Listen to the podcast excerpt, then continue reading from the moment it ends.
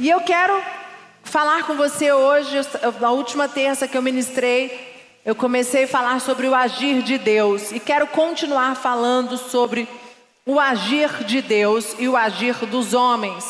E eu disse que o agir de Deus começa aonde não o agir dos homens não pode ir mais. Nós temos as nossas responsabilidades. Temos momentos em que nós temos sim que clamar, fazer a nossa parte como homem e mulher cristão, ir no altar, profetizar, declarar, né, fortalecer a nossa fé. Mas existem momentos em que nós já fizemos de tudo, não tem mais o que o homem fazer. Aí entra o agir de Deus. Amém? Abre Jó 42, 2. Eu quero ler esse versículo. Eu li na passada, vou ler de novo ele. Ele é o tema base da minha. Eu quero ver se eu consigo montar uma sériezinha sobre o agir de Deus. E diz assim: Agora eu compreendo que o Senhor pode fazer todas as coisas e que ninguém pode impedir o Senhor de realizar os seus planos. Essa, esse texto, gente, esse versículo falou tanto ao meu coração, porque quantas vezes nós estamos clamando, tanta, quantas vezes nós estamos com o nosso coração sangrando, Quantas vezes nós estamos ali no altar e dizendo: Senhor, quando vai ser? Senhor, quando vai acontecer? Senhor, tem misericórdia da nossa vida. E esse, e esse versículo diz o que? Agora eu compreendo que o Senhor pode fazer todas as coisas e que ninguém pode impedir o Senhor de realizar os teus planos. Jó, no momento que ele estava passando, momento difícil, aonde Jó foi testado e provado por Deus, e deve ter passado muita coisa na cabeça de Jó. Jó deve ter, nós lemos, eu não tenho tempo aqui de entrar, mas foi um grande exemplo de um homem que permaneceu firme. E aqui diz: ninguém pode impedir o Senhor de realizar os seus planos. Eu não sei o que você veio buscar. Eu não sei o que você está clamando. Eu não sei quanto tempo você está clamando. Mas eu sei que o agir de Deus é poderoso e Ele vai fazer quanto menos você imaginar. Não desanime, não paralise, não, per, não permita que a tua fé se abale, não permita entrar na apatia espiritual, porque Deus não realizou aquilo que você tem clamado. Amém, igreja? O agir de Deus passa pelas nossas atitudes. E eu tenho um versículo, e aí eu fiquei hoje pensando, montando essa palavra, e eu falei, Senhor, e veio o exemplo, eu vou começar a falar um pouquinho sobre José, mas se, o agir de Deus também passa pelas nossas atitudes. E lá em Provérbios, capítulo 12, 24, diz assim: A mão diligente dominará mas a remissa será sujeita a trabalhos forçados. O que, que é a mão diligente? É a mão do esforçado. Nós temos o agir dos homens, mas temos que entender que temos que fazer a nossa parte, temos que ter uma mão diligente. A mão do homem e da mulher que é esforçado, porque sabe o que está acontecendo hoje? Eu estava conversando com uma pessoa hoje que ela disse assim: Bispa, coloca. É, eu tenho um grupo com algumas mulheres do chá que eu fiz e eu comecei um projeto de quem foi nesse chá e entrou no grupo, eu tenho feito uma oração a cada 15 dias, na terça-feira, de 8 a 8 e meia, no, pelo Zoom. E aí, é, hoje eu estava conversando com uma pessoa que falou, eu falei, é, é, é, meio difícil, fica só eu orando. Eu tô, ainda tô, é, um, é um projeto que eu estou montando ainda, ainda está saindo do forno. E, e eu falei, eu, eu oro sozinha. Aí essa pessoa falou assim para mim: Bispa, pede para elas escreverem os pedidos. Quando você pede para as pessoas, as mulheres, elas vão, elas vão escrever os pedidos. Mas elas não vão entrar para orar. Nem todas entram, mas elas vão querer que o pedido delas esteja ali, porque elas querem que você ore pelos pedidos. E é assim que nós somos. E eu confesso para você, nós temos uma oração toda terça e quinta, eu oro com as pastoras pelo Zoom, todas as pastoras do DF. Nós tivemos aí Sara Conference de quinta até sábado e domingo tivemos o culto, só que nós já viemos de três. Amanhã nós vamos para quarta. E eu e o Bispo Lucas viajamos amanhã cedo. É cansativo, pensa. Eu tô só a capa do Batman cansada, porque é uma atrás da outra e as atividades não param, a igreja local não para, é, é, as, as, a parte administrativa, a supervisão não para de nada, a vida continua. E hoje eu confesso para você que eu acordei cansado, o relógio despertou 10 para 7. Aí eu falei, eu vou bater a mão no despertador, eu vou fingir que eu não, que eu não ouvi. Sete horas eu incomodei na cama, levantei, Falei, não, eu vou levantar, eu vou orar. Entrei na oração, fiz a minha oração. E depois entrei com esse, é um outro grupo de 8 a 8 e meia. Por que, que eu estou contando isso para vocês? Porque quantas mulheres eu vejo que querem que o milagre aconteça, que precisa que abra uma porta do céu, que chuva seródia desça, que aconteça, chuvas de bênçãos, mas não tem a disposição de acordar cedo para fazer a sua oração. Não tem, gente, ser humano. É uma questão que nós temos que entender. Isso é a, a mão diligente e a mão remissa. O agir do homem e o agir de Deus. Eu não estou dizendo que é certo, que é errado. Não estou, estou dando um fato nós somos adultas, é, é uma questão pessoal. Porque nós precisamos buscar a Deus, mas eu não busco a Deus só para poder meu milagre acontecer. Eu busco a Deus porque isso me traz conexão, porque isso me fortalece. O meu dia hoje foi frenético. Desde as sete da manhã eu não parei. Eu depois daqui ainda tenho uma reunião e depois ainda vou ter que fazer um exame que o doutor Juliano já me pegou pela mão ali, falou: você vai fazer esse exame agora antes de você viajar amanhã de manhã e vou chegar em casa lá pela 11 e meia, meia-noite. Tá bom, tudo certo, amanhã cedo a gente viaja. Mas a vida do, da pastora, do pastor, do crente, do irmão, do empresário é assim, gente. Agora vou murmurar? Ai, Senhor. Gente, por favor, pastoras, irmãs, orem por mim hoje. Os meus pedidos estão aqui. E é assim que nós fazemos. Nós queremos que o agir de Deus nas nossas vidas, mas ela, muitas vezes nós negligenciamos através das nossas atitudes. E eu vejo no momento, quando nós estamos passando tempestade, no deserto, quando você tem uma vida com Deus, a diferença que faz é isso que te sustenta. Quando você está aí passando por um momento difícil no seu casamento, na tua vida financeira, se você não tem uma vida de intimidade com Deus, você não aguenta a pressão. E queridos, nós temos que entender que o agir de Deus não é no nosso tempo, não é na nossa hora, não é na nossa maneira. O agir de Deus é no tempo de Deus, na hora de Deus. E às vezes eu fico pensando, eu, eu sou uma pessoa muito sistemática e eu sou uma mulher de princípios. Eu aprendi na minha casa que nós temos que fazer devocional, que nós temos que orar, que nós temos que ler a Bíblia desde pequenininha.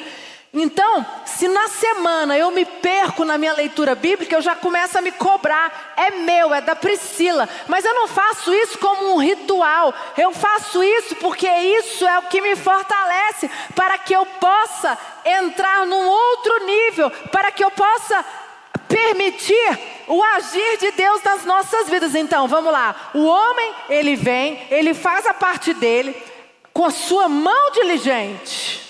E o que tem acontecido hoje?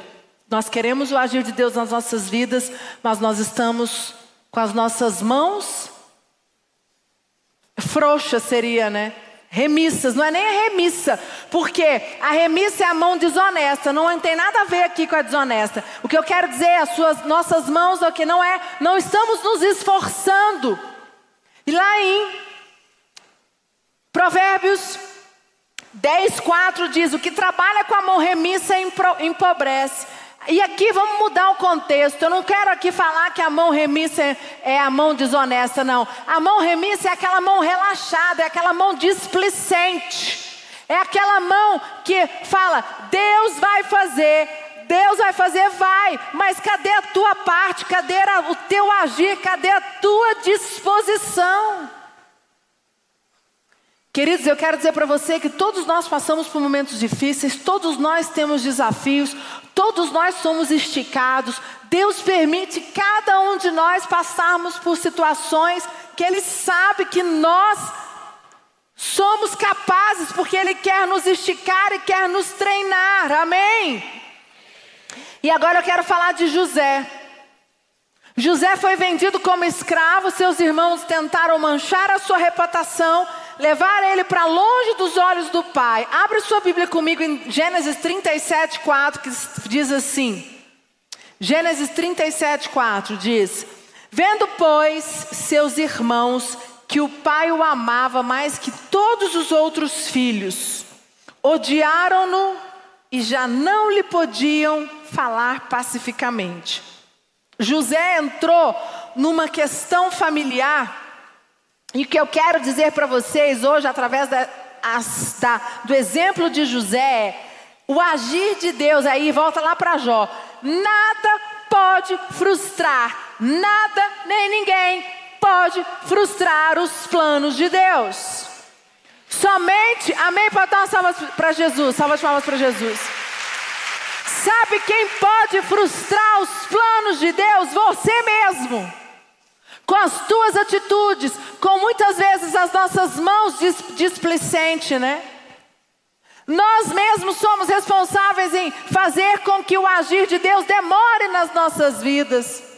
E José, ele teve todas as oportunidades, tinha todos os motivos para dizer: chega, eu não vou lutar por isso, chega, eu vou adorar outros deuses.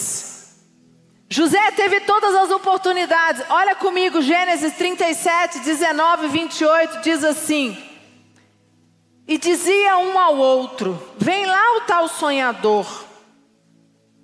Vinde, pois, agora, matemo-lo e lancemo-lo numa das destas cisternas, e diremos: Um animal selvagem o comeu e vejamos em que lhe darão os sonhos. Mas Rubem, ouvindo isso, livrou-os das mãos dele e disse: Não lhe tiremos a vida. Também lhe disse Rubem: Não derramareis sangue, lançai-o nessa cisterna que está no deserto, e não ponhais mãos sobre ele. Isto disse para o livrar deles, a fim de o restituir ao pai. Mas logo que chegou José a seus irmãos, despiram-no da túnica, a túnica, fala, a túnica talar de mangas compridas que trazia e tomando-o lançaram na cisterna vazia sem água. Ora, sentando-se para comer pão, olharam e viram que uma caravana de ismaelitas vinha de Gileade, seus camelos traziam aromatas, bálsamo e mirra, que levavam para o Egito. Então disse Judá a seus irmãos: De que nos aproveita matar o nosso irmão e esconder-lhe o sangue? Vinde, vendamo-los aos ismaelitas, não ponhamos sobre ele a mão, pois ele é nosso irmão e a nossa carne. Seus irmãos concordaram. E passando os mercadores midianitas, os irmãos de José o alcançaram e o, tiraram da cisterna e venderam por 20 ciclos de, de prata aos, ismaelita, aos ismaelitas.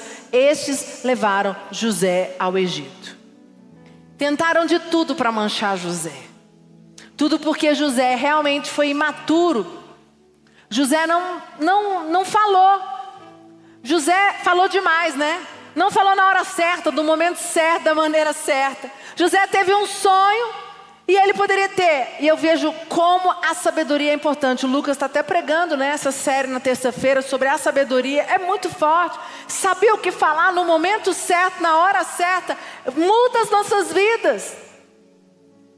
Pensa num casamento. Quantas vezes você está chateada com teu esposo, com a tua esposa, vocês tiveram brigas e que você falou coisas que você não devia, você falou de raiva da boca para fora, só que você deixa uma marca, você lança uma palavra. Vai passar, vai ficar tudo bem, mas aquela marca ficou, você lançou, você deixou aquilo entrar no coração do seu cônjuge. E eu lembro que quantas vezes eu, muito impulsiva, eu era muito impulsiva, muito. Muito. Arrumava confusão desnecessária. Até que um dia eu entendi que cada palavra lançada, que cada impulsividade minha, em vez de tentar melhorar o meu casamento, eu estava fazendo com que o Lucas fosse cada vez mais distante, ficasse distante de mim. E eu entendi que é melhor ficar calada. Eu estou com vontade de falar, mas eu vou falar da maneira certa, eu vou falar na hora certa, eu vou falar. Gente, eu confesso para você, foi muito difícil. Ainda é difícil. Não é fácil. Tem dias que eu quero ter algumas, falar algumas coisas para ele e eu fico calada. De madrugada, né? Isso foi agora. Sábado, foi sábado, amor? Sábado? Foi sábado. Eu acho que eu estava acelerada por causa da, da Sarah Conference. A gente tinha, nós chegamos em casa, fomos descansar e já tivemos um outro compromisso. Fomos jantar com, uma, com um casal de fora que queria nos, que precisava de atendimento. Resumindo, esse casal levou uma pessoa dez e meia da noite e o Lucas fala assim, não, fala para fulano ir lá para casa. Eu olhei para a cara dele e falei, meu Deus, ele ficou doido, amanhã nós temos que acordar cedo para ir para a igreja. Eu estou morta, eu não vou conseguir dormir, eu vou dormir meia-noite, uma hora da manhã. E eu sentei lá bem quietinha, tinha hora que eu fazia assim, ó, com o olho. Deu meia-noite, eu falei, não dou conta mais, vocês não me dão licença, eu vou subir. Fui dormir tarde. E aí ele subiu para dormir, eu estava acordada e comecei a discutir com ele, era duas horas da manhã. Ele, mulher, pelo amor de Deus. E eu queria falar. Mulher, pelo amor de Deus, pelo amor de Deus. Até que eu, ele me convenceu para a gente deixar a conversa para outro dia. Agora, ainda bem, eu tentei conversar com ele, mas não era nada brigando. Era, era, eu queria conversar. Eu queria que ele me falasse certas coisas, eu queria ver, né? E isso e aquilo. Amor, não. Eu, e ele estava de um jeito, gente, que tipo assim, eu não sei de nada, não lembro de nada. Se você me perguntar, eu vou responder nada com nada. E eu insisti. Aí eu desisti. Então, é, isso é mulher. Alguns homens também são assim, tá, gente? Isso é da personalidade. Hã? Assim, batendo. amor, amor. Aí eu fazia assim, ó. Amor, amor, acorda, amor. Amor, você tá dormindo? Não, tô não, Priscila. Amor, me escuta. É, gente, é assim, é assim é a vida de casal. Mas, se fosse a Priscila de antigamente, ela ia, porque você não está me escutando, e começar a falar palavras torpes, começar a arrumar uma confusão, até arrumar uma briga. Então, o que, que eu quero mostrar para vocês? Nós temos que ter maturidade e sabedoria. José não teve. Chegou para os irmãos e para o pai contou o sonho que ele teve. Oh, meu Deus do céu. Gente, você sabe a coisa que é mais difícil na vida? A vida é solitária. Você não pode comemorar com todo mundo as suas bênçãos. Nem todo mundo está pronto para ver o teu sucesso. Infelizmente. Deus. Eu lembro um dia dos meus pais e eu perguntei, mãe, a senhora não conta algumas bênçãos que estão acontecendo na vida de vocês. E meu pai falou: Não, minha filha, a gente não conta. A gente celebra entre a gente, com vocês. Ninguém precisa saber. Tá tudo certo. Hoje eu entendo isso. E foi o que José não teve, a maturidade. Só que neste momento, voltando para a história de José, José é levado para o Egito. Me... Gente, ele vai embora como escravo, o filho preferido. Era o filho mais velho da mulher que morreu no parto do segundo filho, em que Jacó amava, porque Jacó não amava Lia, Jacó amava Raquel.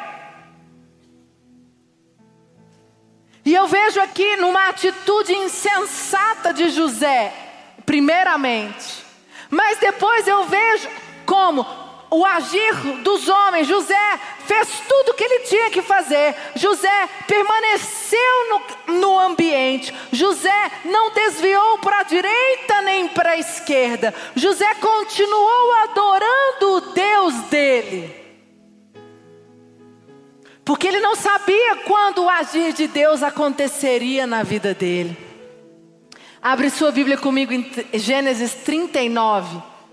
1 ao 6, diz assim: José foi levado ao Egito e Potifar, oficial de Faraó, comandante da guarda egípcio, comprou dos ismaelitas que o tinham levado para lá. O Senhor era com José, que veio a ser homem próspero, e estava na casa do, senhor, do seu senhor egípcio. Vendo, vendo Potifar que o Senhor era com ele, que tudo que ele fazia, o Senhor prosperava as suas mãos. Logrou José mercê perante ele, quem servia, e ele o pôs mordomo da sua casa. Ele passou as mãos tudo que tinha. E desde que fizera mordomo da sua casa e sobre tudo que tinha, o Senhor abençoou a casa do egípcio por amor a José. A bênção do Senhor estava sobre tudo que tinha, tanto em casa como no campo. Potifar, tudo que tinha, confiou às mãos de José, de maneira que, tendo por modomo de nada sabia, além do pão como que se alimentava, José era formoso de porte e aparência. Aqui você vê, começa a ver o agir de Deus na vida de José. Você leu o agir de Deus na vida de José, a casa de Potifar sendo abençoada por causa de José. Querido, é assim que vai acontecer comigo e com você. Quando o agir de Deus inicia na sua vida, não tem obra, não tem pessoas, não tem demônio, não tem entidade, não tem inveja, não tem ninguém que tira aquilo que é teu.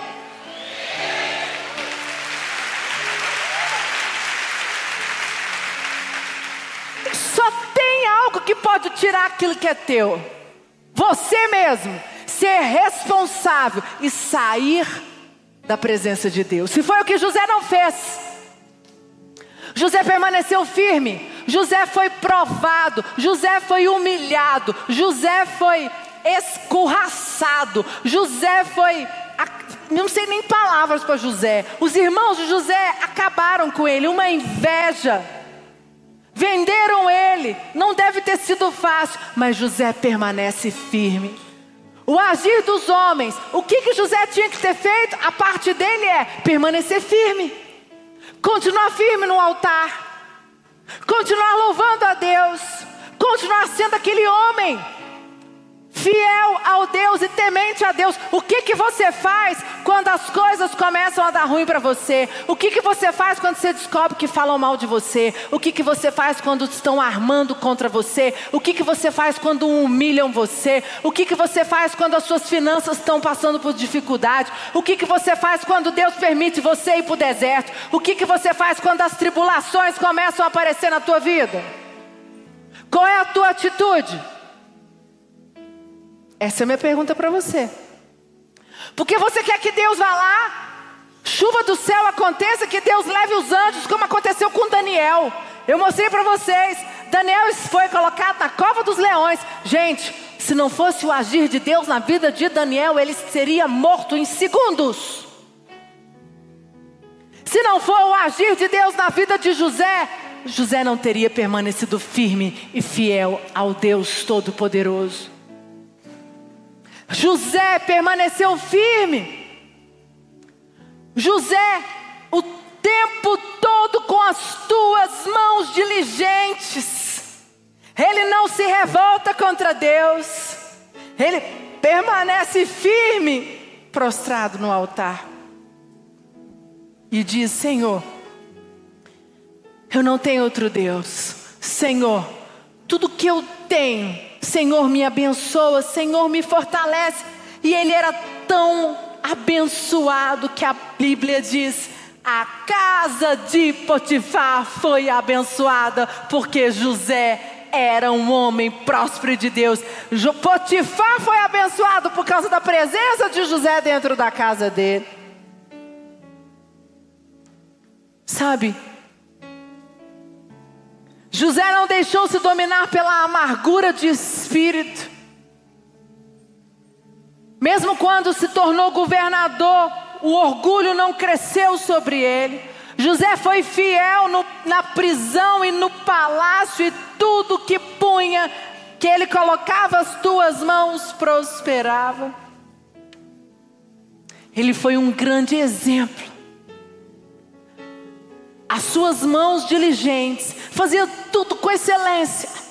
Sempre foi fiel ao Deus, fiel ao altar, não negligenciou os princípios.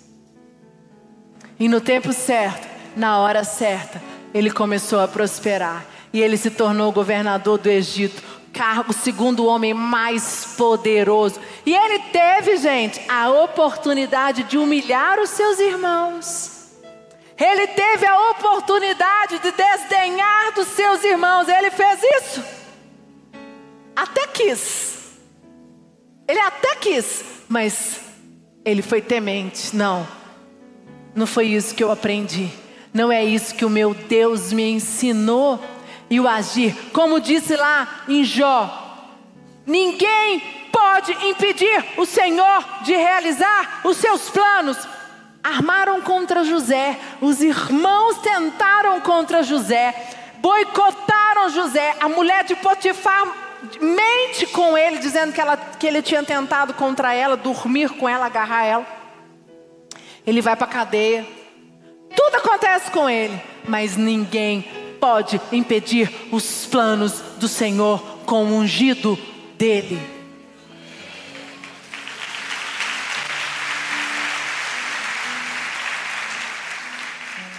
Ninguém pode com aquilo que Deus preparou para a tua vida. Eu não sei o que você veio buscar aqui, eu não sei qual é a sua campanha, o que está na sua filipeta, mas eu sei que o agir de Deus sobre a sua vida depende da tua atitude, do teu posicionamento.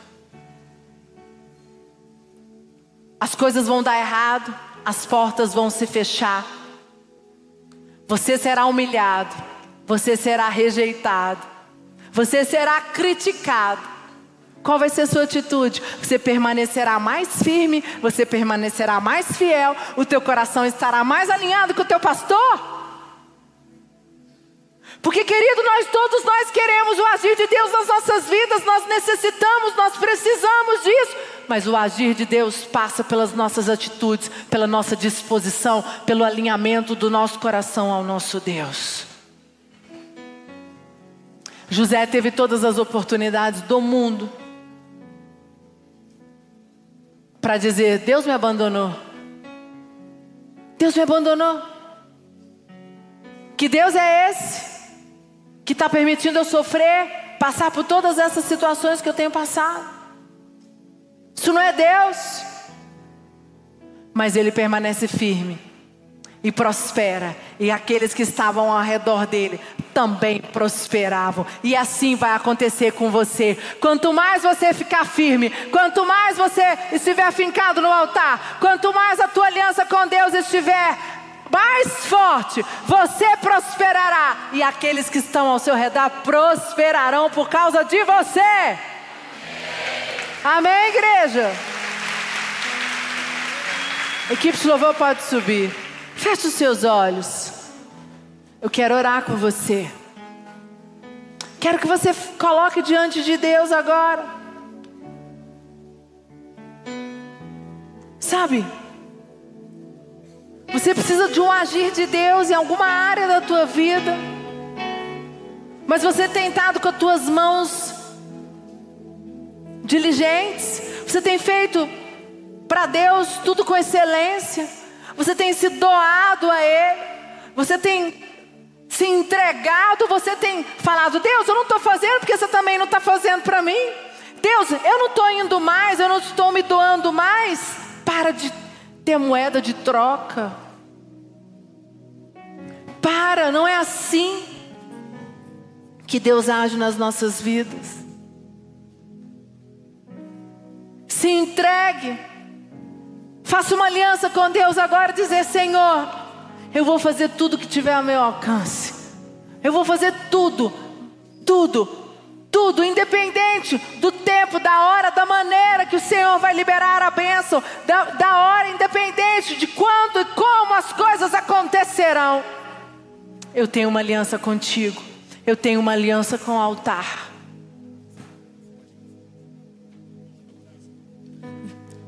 Deus de Abraão, sei que nunca quebrarás a aliança que me fez. Vai falando com Deus nesse momento. Provado já Vai falando, Senhor, eu renovo a que minha aliança contigo. Eu renovo a minha aliança contigo. Me fortalece nesta noite. Senhor, eu libero, Senhor, tudo aquilo que me impede Senhor, de me conectar, de ir para um outro nível. Em nome de Jesus, Espírito Santo, derrama a tua unção sobre a minha vida. Eu quero, Senhor, independente, como José passou por diversas situações e permaneceu firme. Eu permanecerei e o agir de Deus acontecerá na minha vida.